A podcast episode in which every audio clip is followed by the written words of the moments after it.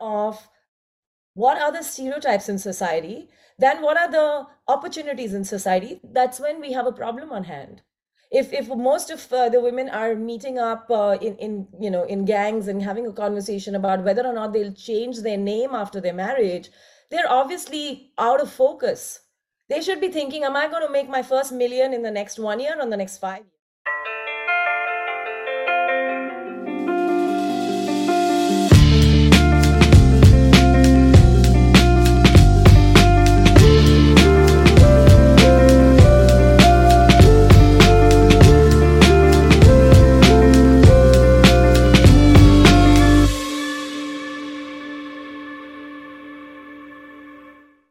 Hola geeks, ¿cómo están? Bienvenidos a un nuevo episodio de Gigi Podcast, un proyecto de Geek Girls MX. Geek Girls MX es una comunidad creada por mujeres que busca hacer de su pasión un proyecto de vida. Yo soy Yani, hoy está Verónica aquí acompañándome en esta charla y de invitada especial tenemos a Shaylee Chopra, una mujer que tiene una trayectoria increíble, es una mujer activa en este movimiento del de, feminismo y bueno, vamos a platicar con ella de su carrera y de todo lo que ha estado haciendo para apoyar y soportar el género.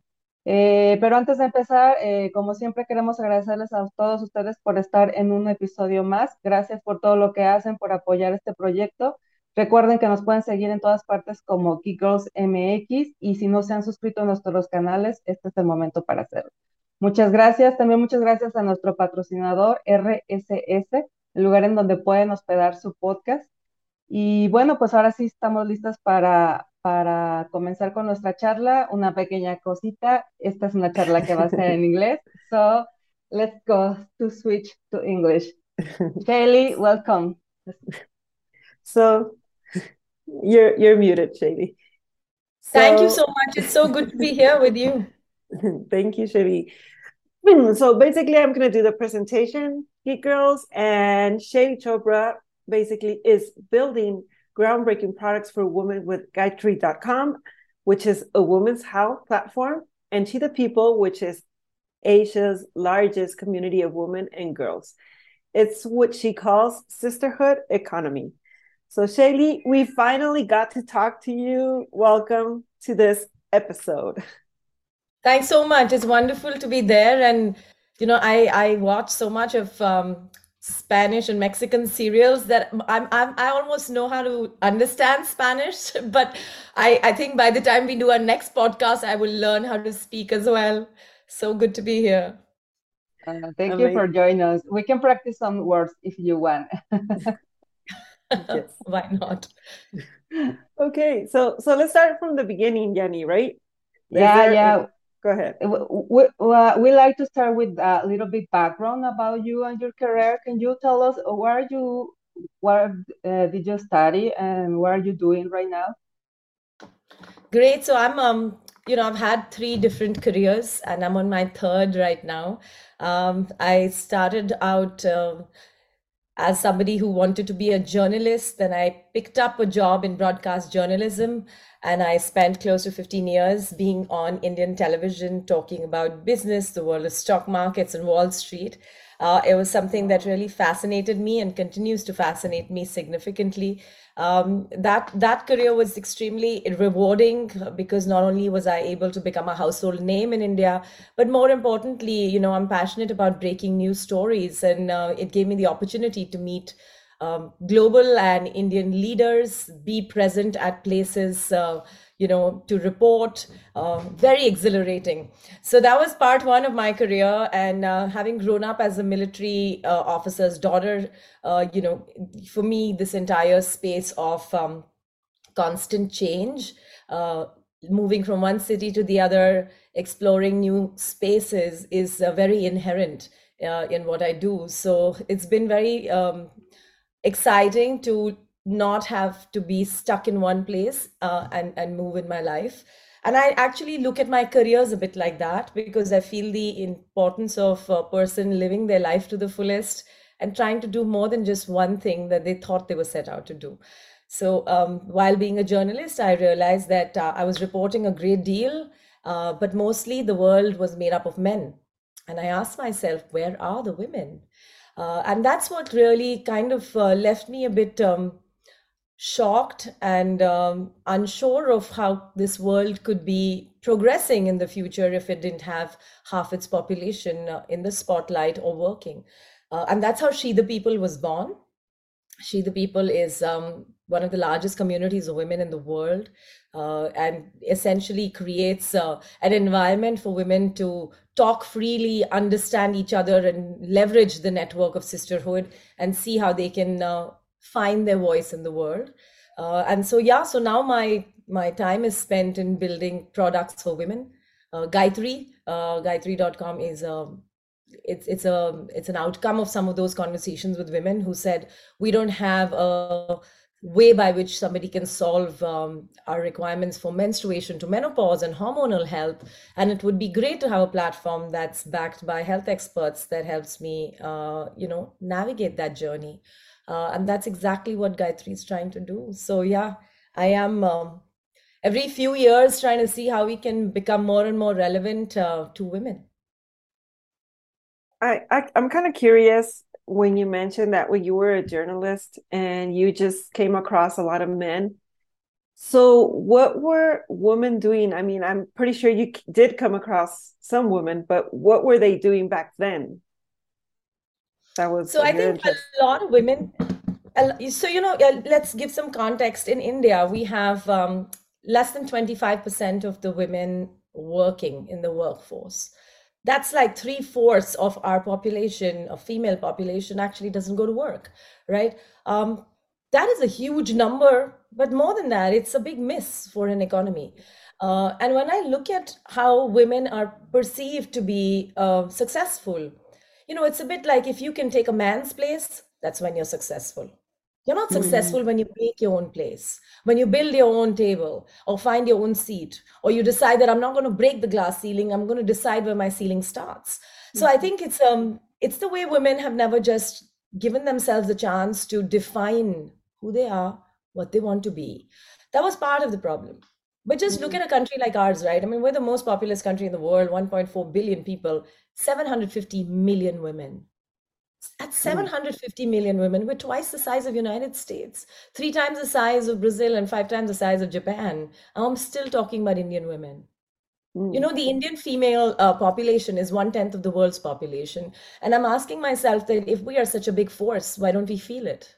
Uh-huh. Right? Yeah. Why don't we feel it? Why don't we do something about it? Why don't we literally get together and ask ourselves, where are these women? What are they doing? What can they do? How mm. why how can they find themselves? So I think I was kind of um, and I still am, as I, perhaps my tone kind of reflects.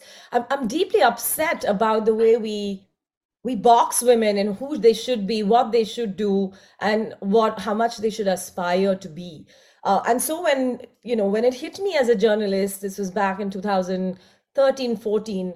Um, you know, I, I kept thinking that part of the reason I wanted to do this because I was part of the system that should be blamed for not putting out enough stories.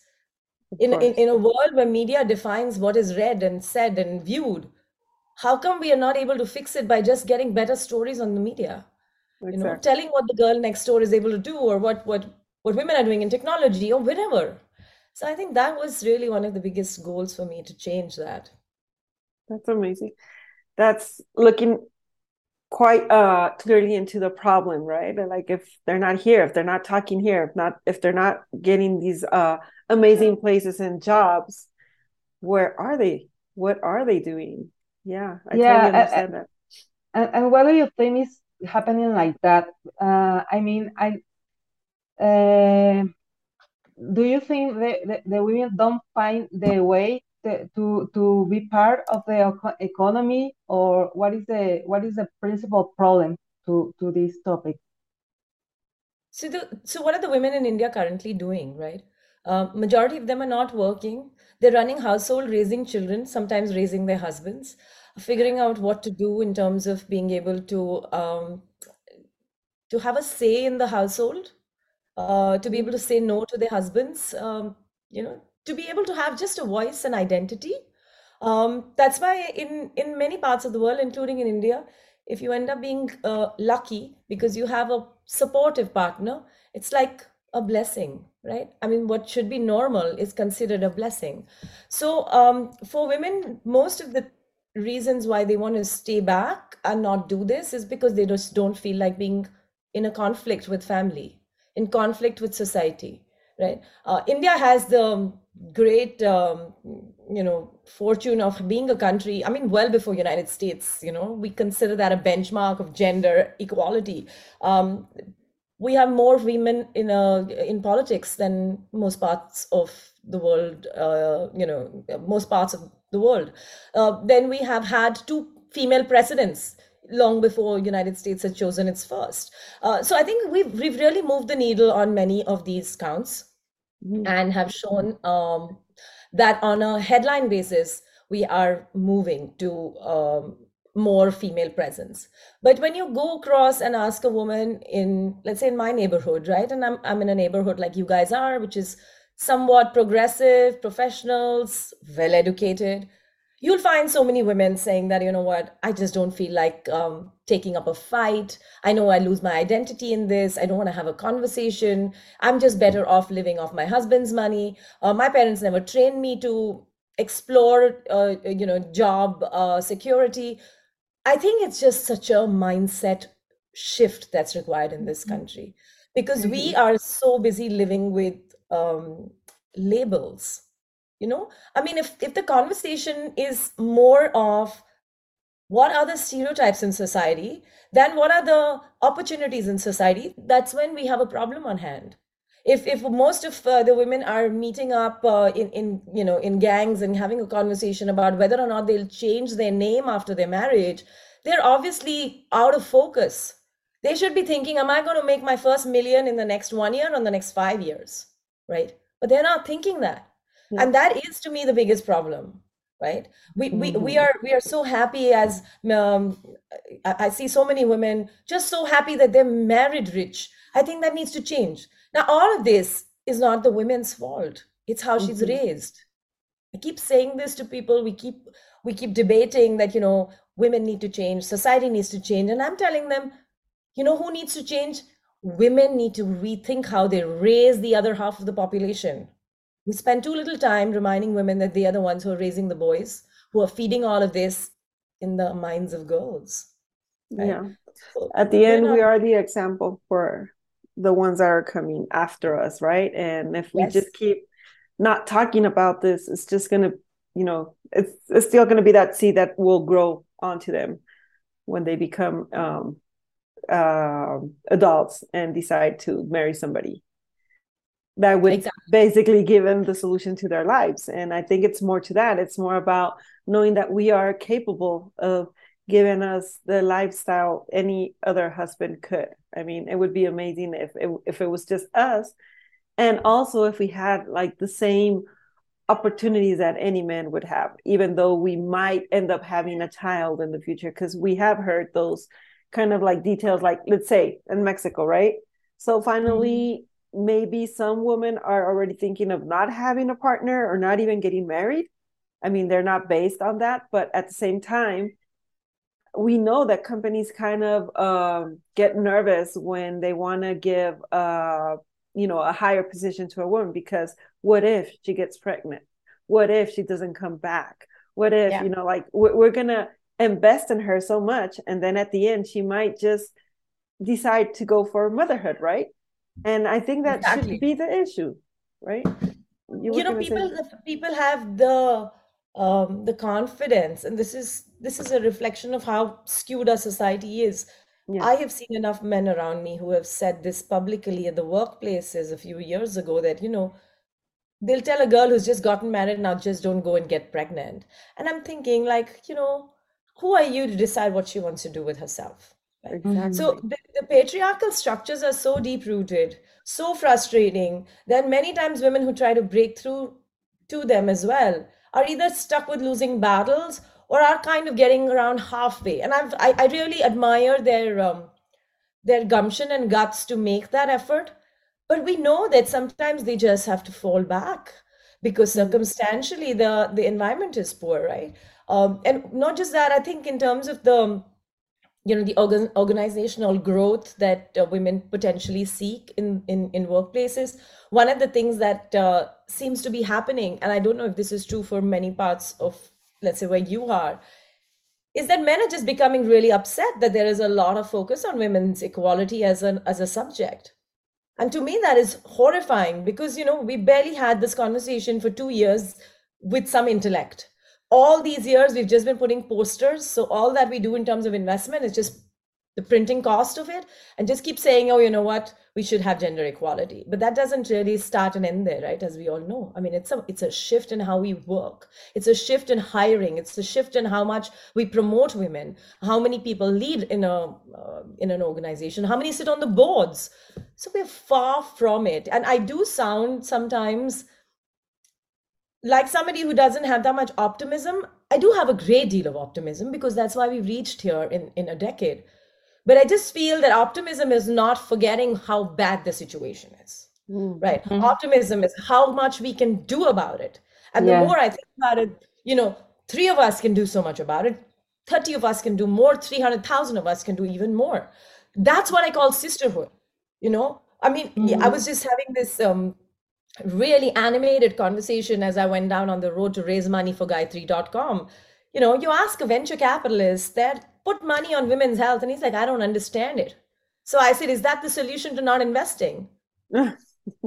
Go and start learning about it, right? Of course. I mean, you're talking about a 750 million female opportunity sitting here, mm-hmm. every one of which, plus some others, menstruate.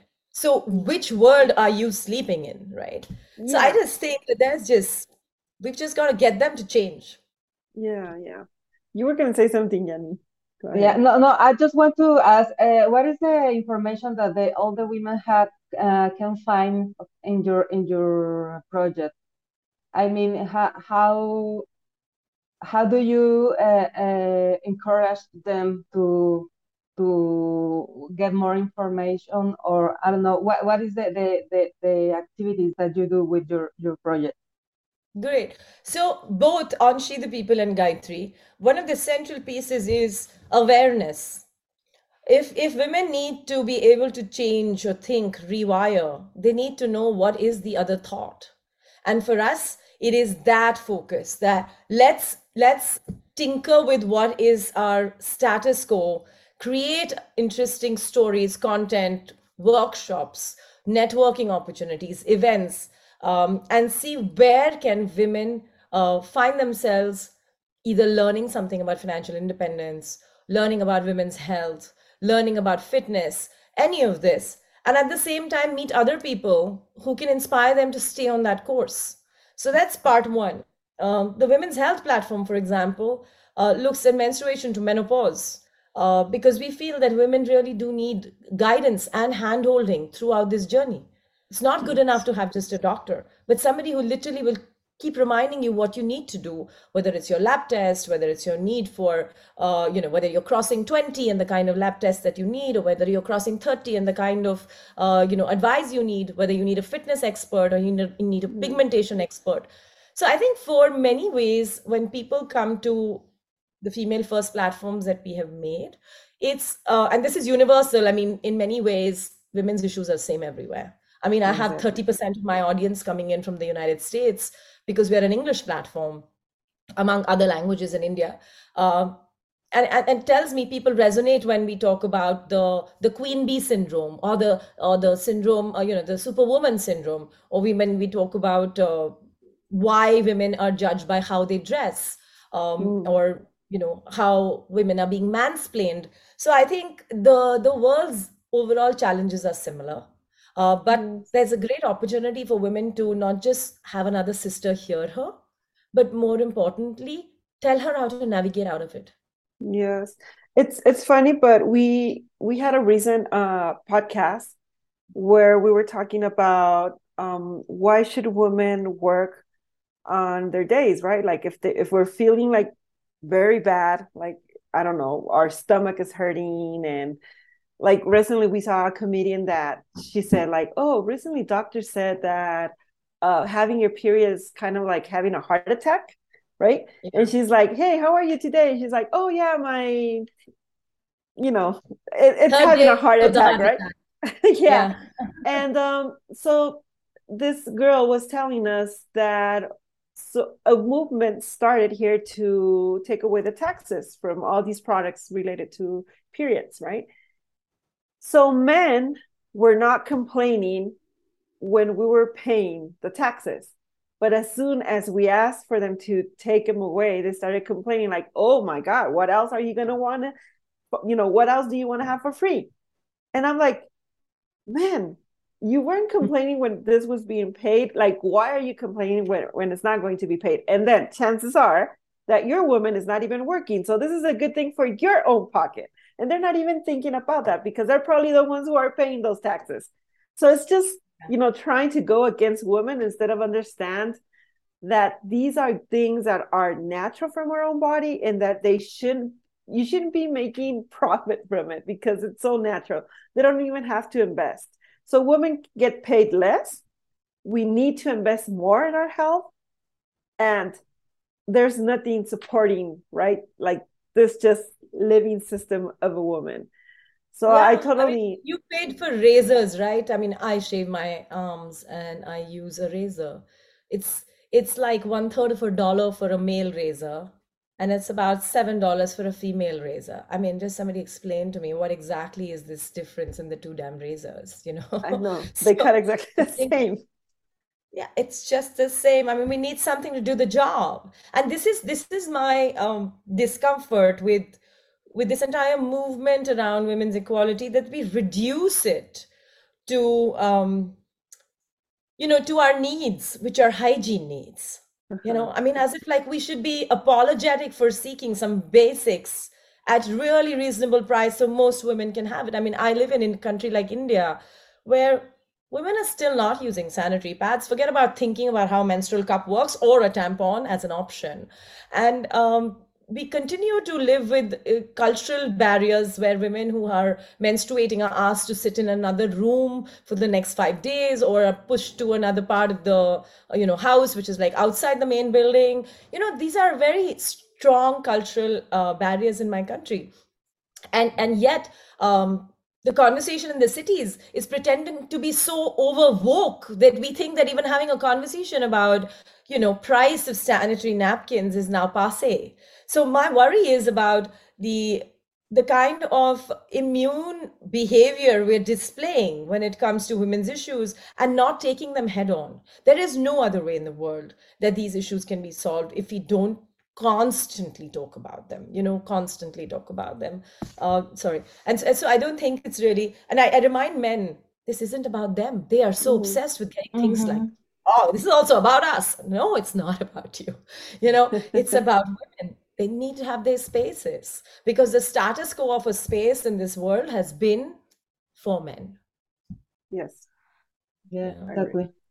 Yeah, well, there is another uh, important thing that I think you uh, are working with, i i that is uh, financial independence for women.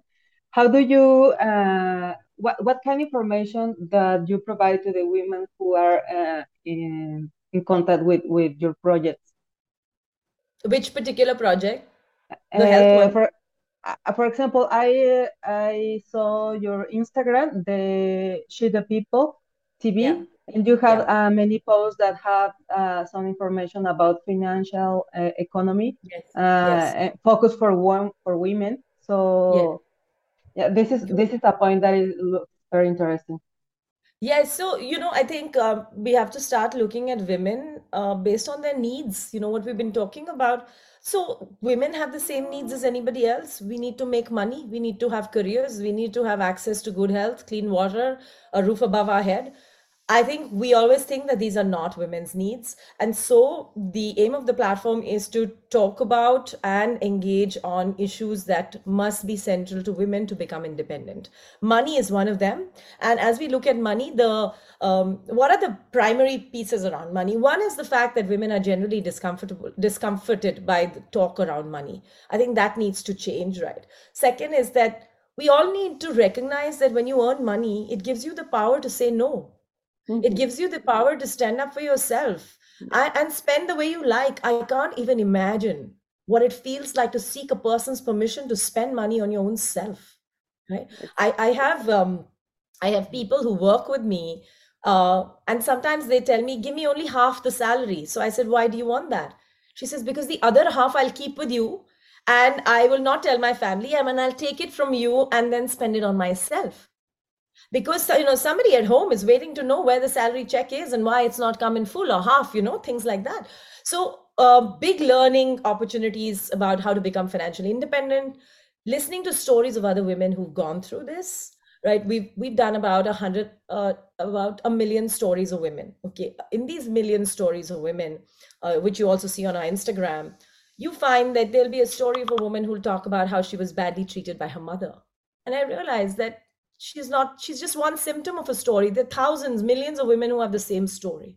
But it's a hard relate to somebody else. So how they navigated that journey out right? Um, my own um, journey as somebody who was uh, you know a very young um, achiever in the eyes of the world as a media journalist.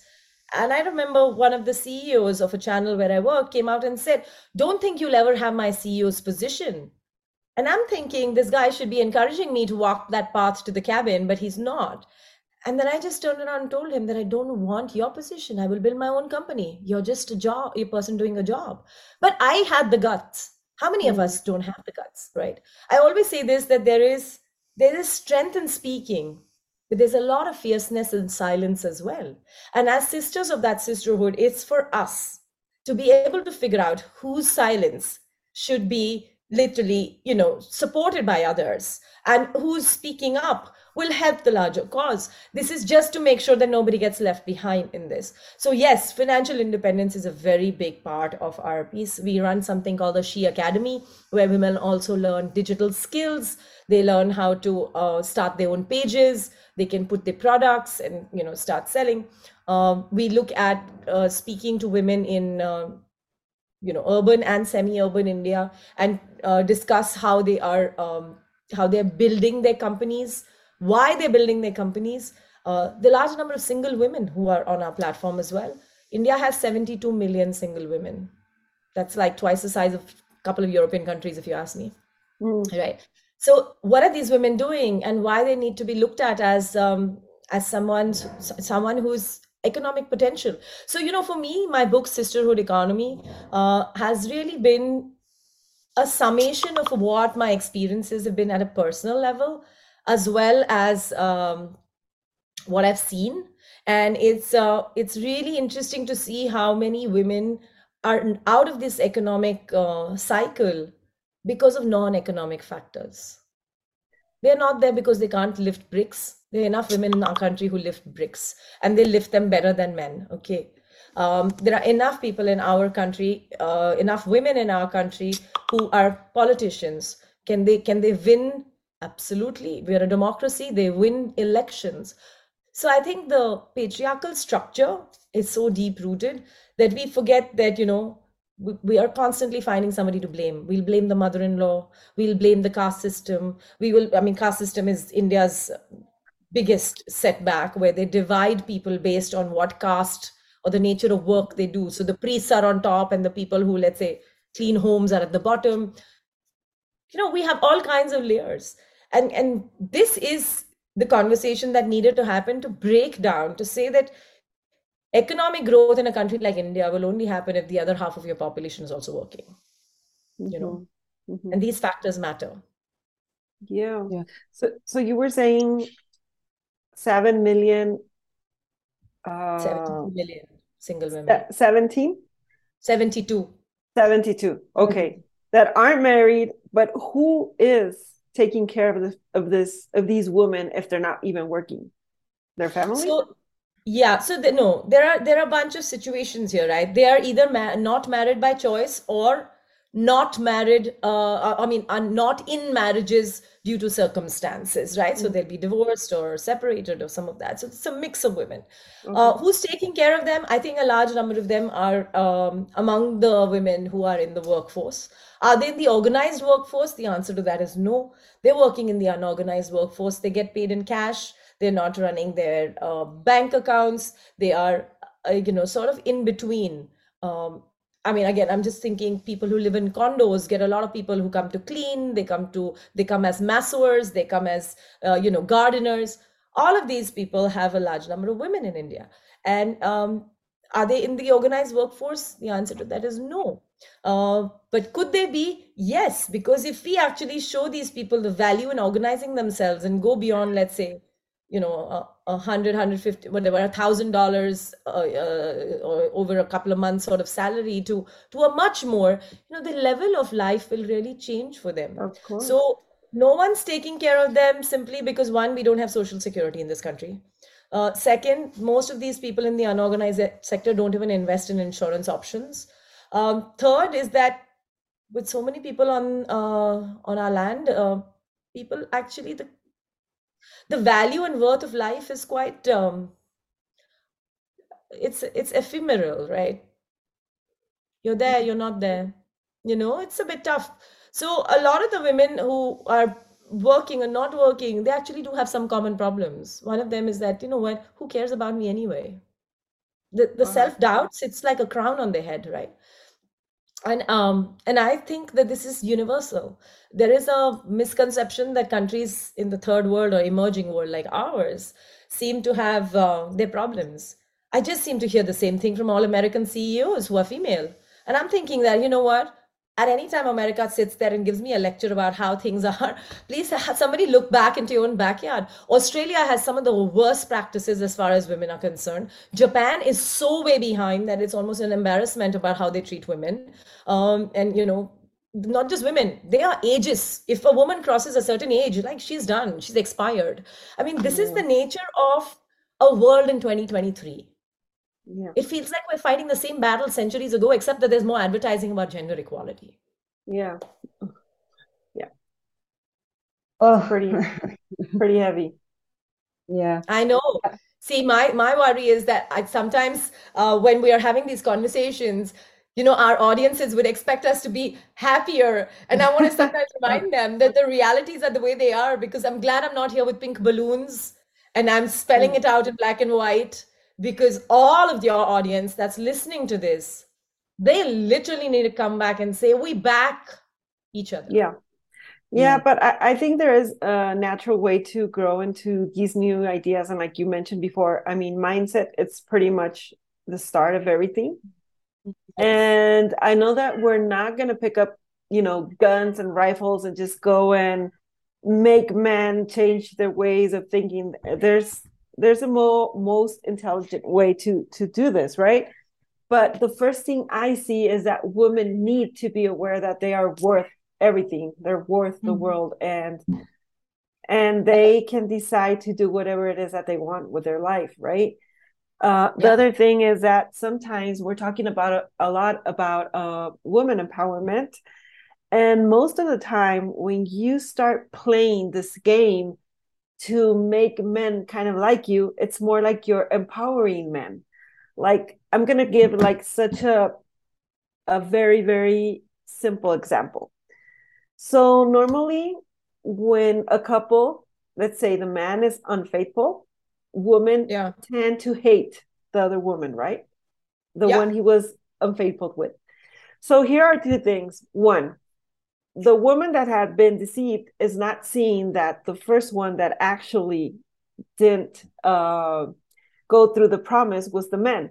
And the other one, the other thing is the woman that this man deceived this other one, she just empowered him to make him feel that he can have anyone who he wants whenever he wants wants it, right? And it's just, I'm just like, open your eyes and don't Yeah. do that because you have a value. You deserve to have like a good relationship with somebody that ha- doesn't have any other, uh, you know, things to do with any other woman, right? Or that, I mean, it's, I understand that some relationships might finish. So just let this person go through their, you know, cycle, finish everything, and then start something good and new with you. I mean, that's possible. The thing is that we give men shortcuts. We make it easy for them. And then we end up like overriding the things that we actually deserve in order to give them like that permission of just grabbing whatever it is that they want. and that's part of I I believe that is kind of like this is like the most simple way of seeing it when women don't understand what what their value is and what they actually deserve in life. What do you think, um, Yanni, about this? well, this is just an example, but I think there are a lot of uh, more in, in, in different contexts. But the but I think uh, right now uh, women are more together than in other times. Uh, I mean, th this kind of uh, uh, this kind of the, the things that we are doing like like like Geek Girls or, or SheThePeople or are uh, organizations that are encourage women to be together and i think this is one of the best way to because now we know we need to change the mindset what, what we think about us. So this is one way to we can uh, we can uh, create awareness basically. Ex exactly yeah Be being together and being stronger together. Yeah and talking about all those all these examples i have like another um example and i would like to know your Shaili, your your perception about this so then we have women that actually make it to the workforce and yeah. then they start acting as if they were men to get yeah that position yeah. they they want right and that's where i say like oh no we lost another chance to work you know using woman traits the way that we actually function inside a company and then it's a big loss for the company because they're not going to understand what women needs are really you know uh, what are they about? So they're not going to make changes because at the end it's the woman sacrificing having a child or maybe even getting married or maybe getting those vacations because they feel like just they have to be there and they end up if they have kids maybe they don't take care of them as much as, as they would like to you know stuff like that. And i i don't know what's your opinion about this men transforming into this kind of yeah. So you know i'm 100% with you. I call this women wanting to be rambo at work. Uh, they just arrive in the office and then they want to be like the guy who's driving it. What is it? There's a concept called like men right? So everywhere we see she's a girl she's a woman who's like a man like a man right? For everything she's doing this like a man just like we've had like you cry like a girl but you lead like a man right? I think that's really um it's just been around. But i think there's um there's a special place in hell for people who, who continue to do this because you know uh, a lot goes into investing in um, leadership in change where women can actually finally have a spotlight and they can do much more for the others right yes and and, and that's why i think there are a large number of good examples um, whether one looks at what happened to Jacinda Ardern, whether we look at what happened with Sheryl Sandberg, whether we look at, uh, you know, Marissa Myers, was it, who was judged for coming into office with a pair of twins. I think women can project that they are able to lead a man's world with female leadership qualities without necessarily compl- compromising on um, you know on, on the ability to lead and drive businesses mm-hmm. now where i 100% agree with you is that it's an opportunity lost if the person doesn't do that uh, simply because we do want people to know that the current form of leadership status quo men is actually flawed and therefore, when a leader comes around, she's not really coming with soft skills as they like it to believe because she's empathetic. You know, empathy should have been part of the original set of behaviors of a leader. Somehow they missed it, which is absolutely daft in the first place. And we're trying to fix it. So I think that, that we have had those challenges in um, around us. But um, I guess for us, you know, the show must go on. We just like ignore them and just move on. I mean, there are no other choices because women ought to uh, realize that there will be women who won't stand for uh, basic principles of the sisterhood, right? And here, when nobody's asking women to create favors, they mm-hmm. want they just need to go find the women. You know, I always say this that if you if you have a, a position that's open and you're a female CEO who's looking to fill a certain position, at least make the hiring process equal. Get 10 men, 10 women. See what works you know nobody wants people to do a favor to somebody else not even a woman who's seeking a job wants a job because she's a woman. I think yeah. that's another side of it too. Yeah. think about.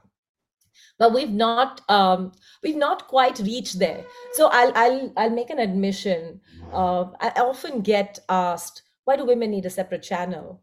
Why do women need a separate women's health platform? And i'm constantly answering this saying that i don't understand that until the world gets so equal that women don't feel threatened by platforms that are regular um, and and they find enough for themselves they find themselves represented talked about. We will need platforms for women all the time.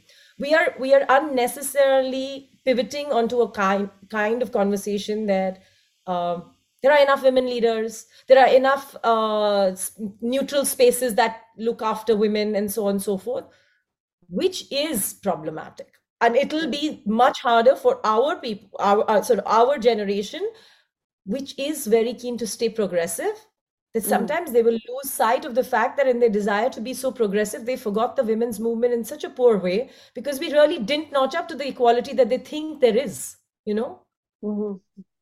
Yeah.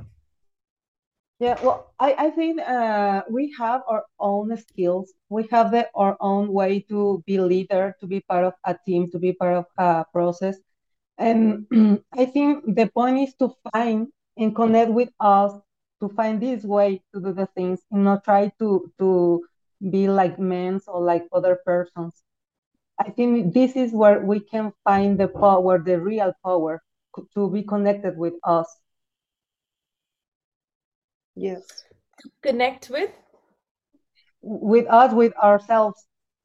yes but you know so there's something that you said that i just picked on which is that today we live in a world where women are finally realizing that they're not alone which is a Mm. very Yeah, big thing right yeah, and they're realizing this not just by meeting somebody physically i mean we haven't met but i have a connection with vero right? Because Mm. of our many conversations. I mean we've met but very briefly. And then essentially we haven't met in a long time. But there's a Mm. connection. And i think that's what the power of digital has done. I think it's Mm. really helped women realize that they're not alone in this. And sometimes Yes. just to know that they are able to go through even an instagram timeline sometimes to feel so encouraged. Or it shifts something in them. It pivots a moment. It's Mhm. powerful At least it sparkles an idea that maybe this is not the only reality I should be living, right? And something should be changing. Also, I think that I, I'm I sometimes question myself, like if we can actually make those changes in these companies that were made for men. I mean, I totally get history. I understand that that we used to stay at home and we used to take care of our children, and it was men working out there, right? So the whole industry moved according to their needs and understanding that they were the only ones bringing like all the support and food and everything to their family. So of course they needed to win enough money, right? But I think the idea may come. I mean, this is this is just me kind of loud thinking. Um, perhaps they maybe when the first woman started working, uh, men said, "Okay, let's pay them something like enough good because probably their husband is going to pitch in the rest, right?" So maybe they were thinking that. I don't know. The thing is, I kind of find it very difficult to change that. And I believe that what's going to happen or what's coming is women creating women companies that are hiring women just making things different. Because I don't even though if they they talk about uh, gender equality and things like this, I mean, at the end, if in a company, I mean, you end up seeing men trying to overtalk, you know, women speaking louder or mansplaining. They they don't yet get that idea, or I don't know if it's too hard for them to embrace.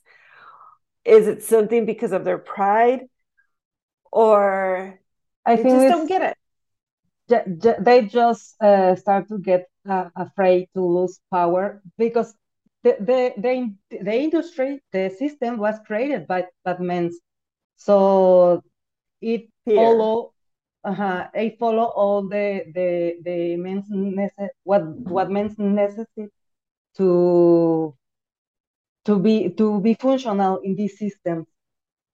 But the the the the, the world is changing, and, and women don't want to be just like the who make the food or take care of the children. Women want to be other things.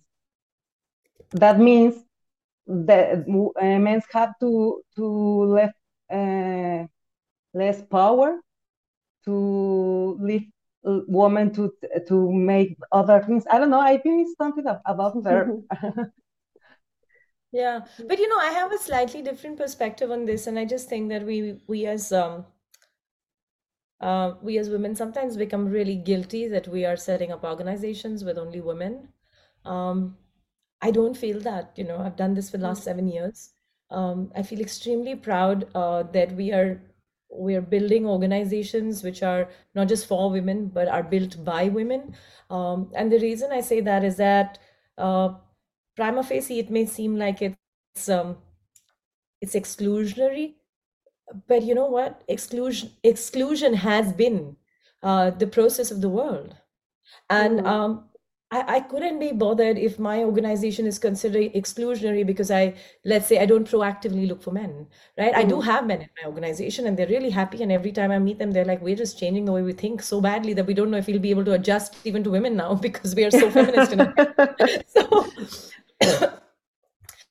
but the, that's not what I'm, you know, I'm just coming in from the point that um, this is also, according to me, a figment of imagination created by the patriarchy around us. Mm. So Mhm. they, they're constantly asking us, oh, you know, so we left women out of the workforce. So what are you doing? Now you're taking women and leaving men out of the workforce, right? I'm just trying to kind of remind us that Yeah. the patriarchal system loves to play games. Yeah. And that's all they've done all their lives. So we can easily fall into that. I mean, Yeah, I fall into trap all the time, whether it's my job, whether it's something else. Oh, you are now a founder, you can't be so loud. And I'm gonna be, I'm, I'm gonna be really loud. I don't care what somebody else thinks. You know, because there is this constant pressure to Mm. to be like something or do it like another way. I think we're just tired of people's ways. Just so Yeah. tired. Yeah, and it's easier to work with women. Like women normally don't seek for whose fault if if something went bad. They just like, okay, what's gonna be the solution? And I feel like sometimes men are like, whose fault was it? Like, yeah, just you know, trying to point. I'm not saying all of them, but Yeah. we I have come across Exactly. people like that. Yeah. And so this is a good thing, right? You said what is the hashtag, right? Not all men, right? I Yeah. keep saying the same thing. It's not all women because so many men are like, oh, a woman is another woman's worst enemy. I'm like, of course, but not all women. So Mhm. again, the same thing. It just, we say, somebody says something and there's a counter argument sitting in society waiting for it to sort of come together. Mm. Um, I find my own relatives sometimes saying, you're just too strong-headed for me. I think strong-headed is the more polite way of saying that you're so independent. Stubborn or something like Yeah, that. stubborn. So I just think that um, I, I- guess we've got to just, I just wish that women reach a point in terms of their um, financial uh, independence and Yeah. safety where they don't have to worry about those two factors about how they're going to talk. Yes. Or they don't depend from, you know, making their decisions to see if their partner agrees with them. Mm-hmm. Like I don't see them asking permission, like, hey, I'm gonna go hit out with the friends and you know, whatever. They don't normally Yeah. I, I need my time for myself. It's been too much work and family and kids and the women, you know, like all with their head hair all everywhere because they did the lunch and the kids and whatever and they don't deserve like that moment with the girlfriends and just forget about the kids and family it's just men yeah there's a lot of work to do still do Yeah. another Exactly. Yeah, uh, and well, we are talking about that we need to, well, I, I would like to know uh, what kind of skills do we need to be able to to uh, achieve these goals? I mean, we need to change our mindset. We need to we need to know about uh, financial economy. We know to know about what what else? What else we need to do to know to learn to to change our kind of life? yeah what would be your suggestions uh No, I think like it's, you know, first, I think we just need to believe in ourselves. I just think, like, there are days when, you know, even I wake up and say, oh my God, you know what? I'm just not getting this. It's not happening. I think we just have to believe in ourselves. There's just no other way I mean, every time I read somebody's post who says that if you're going through this, trust me, I've been through it. And I'm like, oh God, at least I'm not alone. So I think one is to just have belief in your own self, right? Um, and and two, I think we all have really mammoth problems. Um, they just shift in terms of scale depending on which life size life stage you are in. So I would only suggest that we we put ourselves in positions of self power, um, where we are able to decide for ourselves. Having the choice to make a choice is the biggest sense of empowerment, and that will come from a bunch of basics. One of them is having safety. Second one is having a bank account with some money in it. Third, according to me, is having a career. Um, I am that kind of feminist who respects people who work at home and at offices. Um, in a world that's still not found a solution to recognizing household work uh, against a monetary figure, I advise every woman, every girl to aspire to go to a place of work so they can actually see money coming into their account. Um, and, and I also really think that uh, uh, don't buy into somebody's comment that you're too emotional. Um, we tend to do that and then we internalize the idea that we're emotional. I Mhm. would encourage women to turn those emotions into some form of rage that actually has some positive impact on their lives and careers. We just mm-hmm. just don't let it like come to you as say, oh, you know what? And what you said about it, we none of us we are we have one life, right? I mean, we are mm-hmm. here to, we're not here to figure out whether you look great through the eyes of that guy or that woman. I don't care a damn mm-hmm. about somebody else's eyes. Yeah. Do I look great in my own eyes? That's my benchmark, lady, and that's what we need to do. I love that. Lo- quote. Yeah. Quote, quote her on that. So, um, Shaili, you have four books. So we were we we were kind of stalking you, and we saw that you have Feminist Ra- Rani, The Big Connect, Politics uh, in the Age of Social Media. When I was 25, The Leaders Look Back, and Birdies in Business. Yes. So, But now my new book is out, and I'm just thinking, new can I, book? can I Oh. bring it here? Yeah. yes, go ahead. My new book, book is called Sisterhood Economy. Nice. Mhm. Okay. Okay. So So that's, tell that's the number five? number five. Yeah. Number five. five? Oh, good, good. So from Okay. those five books, like which one was the one that you mostly um mm, enjoyed, basically? So uh, deeply honestly, my latest book is the one I enjoy the most because um, it comes from a, a sense of where I've been and where other 5,000 other women have been. I spoke to 5,000 women before I wrote this book. Okay. Okay. And um, this book literally was written three years before, and then COVID happened in the middle. And I kept thinking about completing this book, completing this book. And I kept telling myself, you know what? I can't be coming out with a book in the middle of COVID. And then COVID changed so much for women.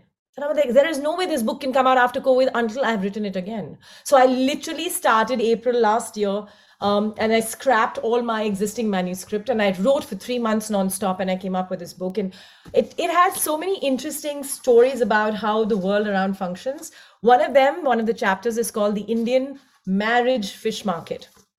Okay.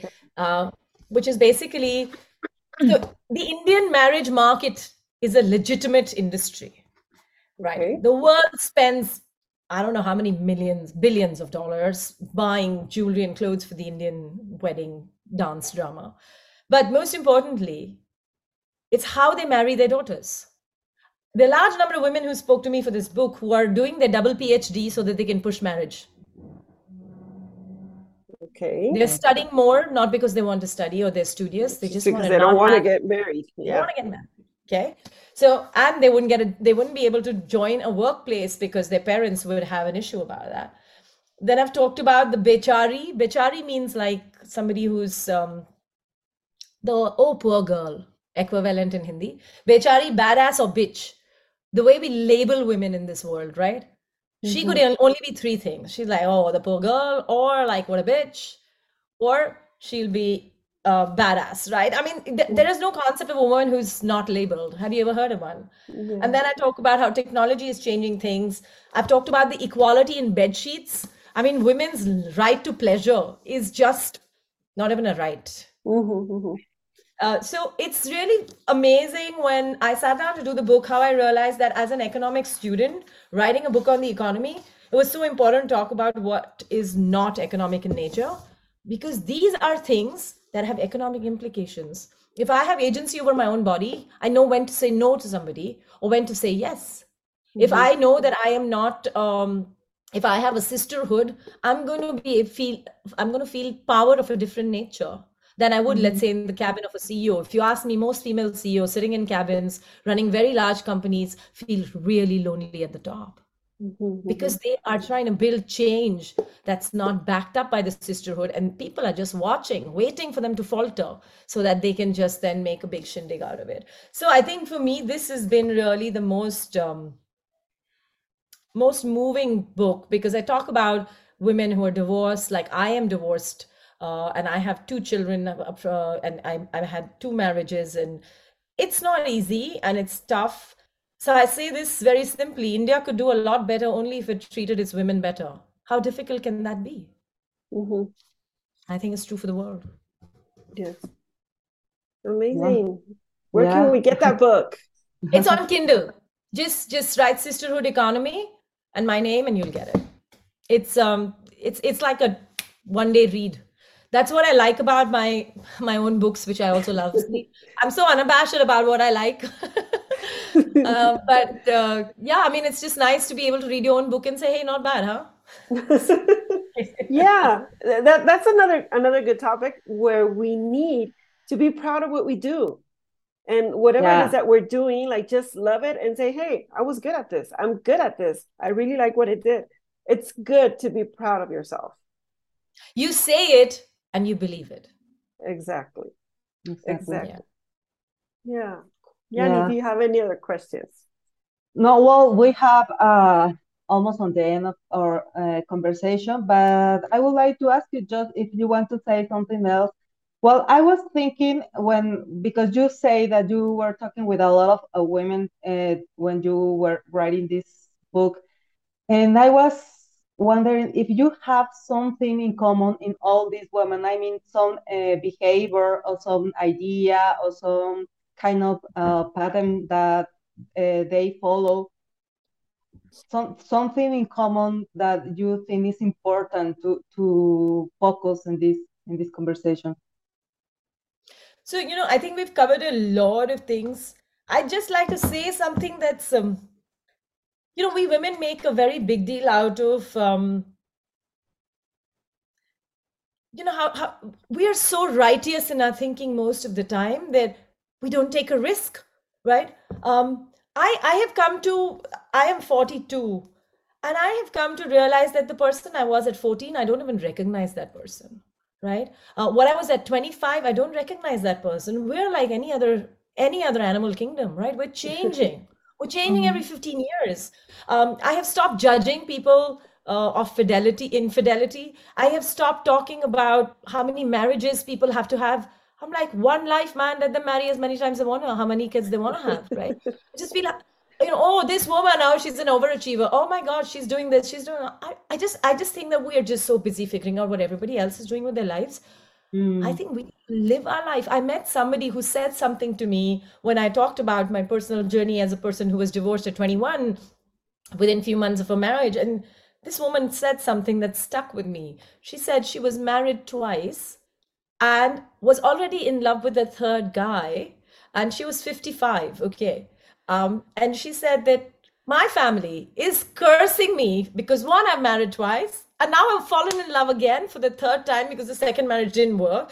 And she did say it. She said, sometimes you just marry the wrong people, right? I mean, you may get land up with idiots time to time. And she said, What's my fault? I can't fall in love with again uh, with a guy again.